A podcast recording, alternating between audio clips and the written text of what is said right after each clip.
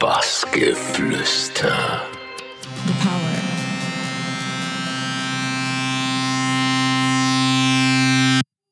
The acid.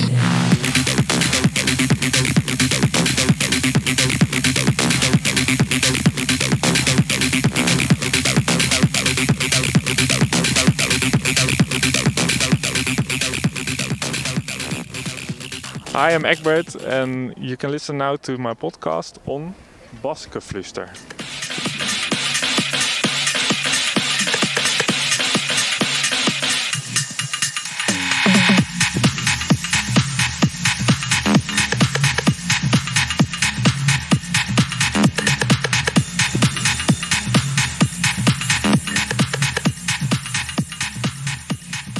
New episode of Bassgeflüster podcast today from Noordwijk in the Netherlands. Egbert, welcome. Yes, hello. Egbert, uh, you have been producing music since you've been uh, eight years old. It's not typical age to make music. How did you get into music production, and which tools did you use?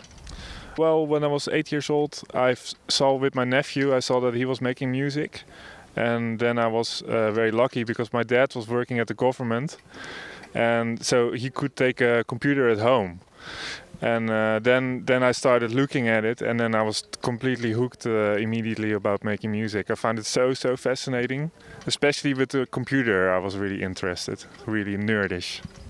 And uh, how uh, does uh, these tracks uh, sounds for you now? Yeah, at the time it was uh, I was making it with uh, Scream Tracker, it was called, and it was more based on melodies. And uh, yeah, actually, I was thinking about maybe making another version from old tracks as well, uh, which I made in '94. Uh, uh, some tracks really sound quite cool still. The, the IDs are quite cool, but the quality is very low, since it's very very old software. When you uh, were 15 years old, you had your first encounter with the club scene. How was that for you? Yeah, for me it was uh, something I, I always wanted to go out, you know. And then when you're 16 here, you're allowed to go out, so cheated a little bit.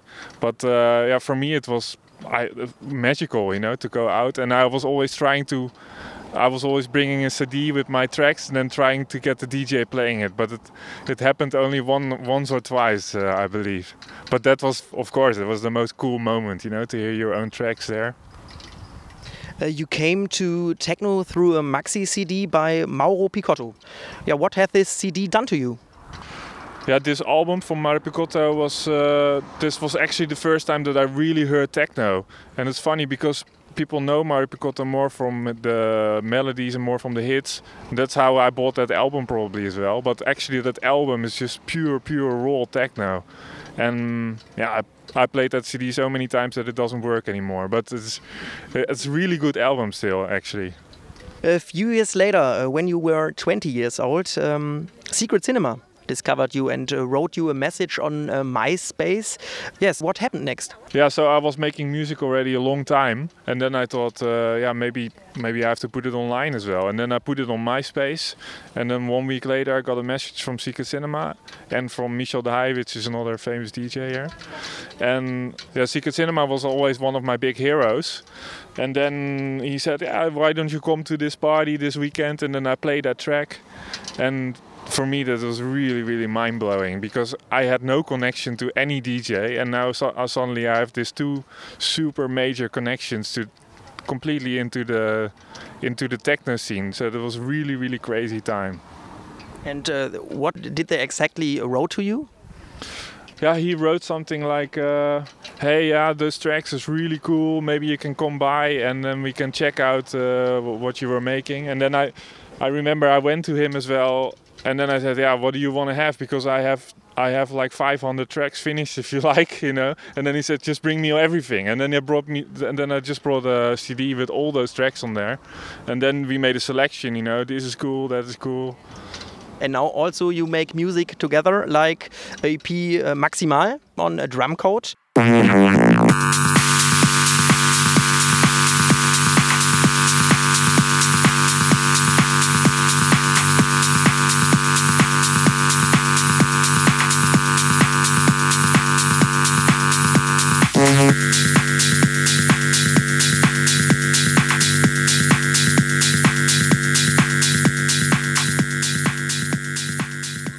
proud were you after releasing on Drumcode? All people know Drumcode. Yeah, that was actually uh, that was actually at the time that I was already releasing at Cocoon and everything. So, I mean, it was of course it was very cool, but it, it is you get a bit uh, spoiled, you know. If you are releasing there, here, and there, then it it is it's getting different, you know. Unfortunately, actually, because it would be nice if you have that same feeling as in the beginning, but. Uh, no, yeah, of course, it was very, very cool, and I really like Adam as well. He's super, super chill. So, no, that was very cool. And after this, uh, Sven Väth, the head of Cocoon, asked you to make uh, yes a track uh, for his label. Yes, this was a, a big start for your uh, career. How was it uh, feeling for you um, when Sven asked you to make a track for for his label Cocoon?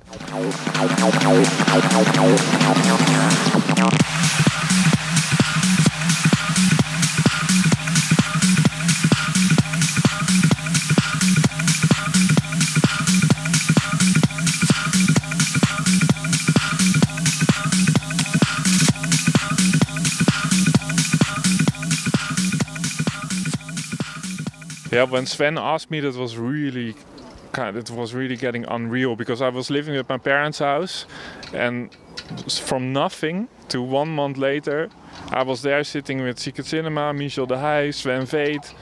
Kind of everybody was suddenly accessible to me. You know, it was unbelievable, and Actually, my message was uh, quite simple because I went to the the office from Sven Väth, which is really an amazing, like James Bond uh, bunker location. And there, uh, the, all the people from from Cocoon were sitting there, and then they had all kind of discussion how we're going to do that and everything. But I said, always my my my concept is, yeah, I just want to make music. You know, that is my that is what I want to do. Make music for for my whole life, and that yeah, that is still like that. You know, that didn't change. Yes, we already named Secret Cinema, Sven Väth, and also, of course, uh, the remix for Carl Cox. Um, yeah, should not be missed. How did that come about?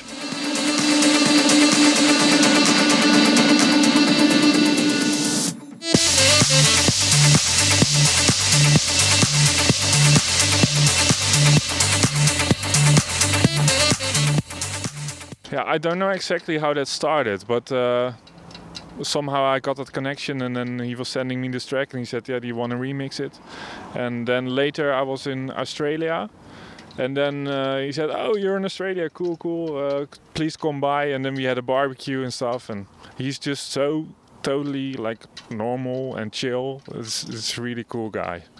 Yes, we talked about uh, good times, but um, at the moment we live in complicated times with the coronavirus. When you think about your big gigs at Awakenings or Time Warp, what does that do to you? Well, it is very painful. I mean, I look at my calendar. I see every weekend what kind of gigs there, where I was all was all confirmed. You know, everything was organized and now it's all not happening. And you see also there's a lot of problems uh, coming because people cannot party. And you just have to think about history from all of humanity. We have been always coming together. And this is really really essential for us humans. And you really feel that now as well how essential that is I actually didn't even know that it was so essential, but you really feel it. You want to come together again. And I just really, really hope that with all those rules and all the stuff, that it will really go back to a really normal situation. If this virus is over, that they don't stay and stick a little bit with those rules, but they really, really go back to how it was really, really normal again, you know? I really hope for that. That next year we can have actually the best party time of our lives. That, that's what I hope for. So let's let's hope and quickly change the topic. Um, yes, you studied uh, graphic design in the past. Did you still uh, take profit of that? Yeah, well, definitely. I mean, yeah, Instagram and stuff. You have to think about how things are looking, and uh, yeah, I, I, do also for my girlfriend. We do streams, live streams. I fly the drone. I edit everything, and yeah, for me, it's also a lot of fun. I mean, I studied all of that, and I can also use it. This is nice. Uh, you always play live and only your own tracks. Have you learned DJing? Yeah, actually, since since my girlfriend is uh, with me, I mean she's a DJ, so she showed me a little bit how it works uh, now. So theoretically, I could could play a DJ set, but I never did it. So Corona is uh, a good chance to, to learn it. Yes. Yes, maybe, maybe. But uh, I'm I'm just more of a. I just like to play my own music somehow. I, I'm not really into that DJing stuff. Yeah. If you don't make music, uh, you are passionate in doing kite surfing. Uh, why? Hmm, why I'm passionate for kite surfing? Yeah, I was when I was a young kid. I was always flying a lot of kites, and this kite surfing is actually really nice for for DJs because you have a very big contrast between your DJ life and then you're solo there out on the ocean. You actually don't have music, you don't look on your phone, you're completely connected with the nature. And for me and for my girlfriend, it's really excellent uh, combination. Egbert, what can we expect from you in the future? Yeah, that's actually a bit difficult at this moment. I also notice uh, that with making music, I have also more trouble. Actually, I never have problems with making music. You know, I always have ideas, but now I don't really know where we're going to, where are we heading to. But I'm working on actually a little bit more positive tracks because I think that's what we need at the moment. Also, when the parties start to come back, I think it's nice to have a positive sound, and maybe I'll do an album as well. Working together with uh, Metodi Hristov and with uh, Sion, I'm doing something, mm, some some releases uh, there- or some remixes. Uh, there's actually a lot of remix requests uh, at the moment since everybody is uh, available. Nice. So that was Egbert from Noordwijk. And yes, um, we wish you all the best and thanks for having us. Yeah, thank you very much. Bassgeflüster.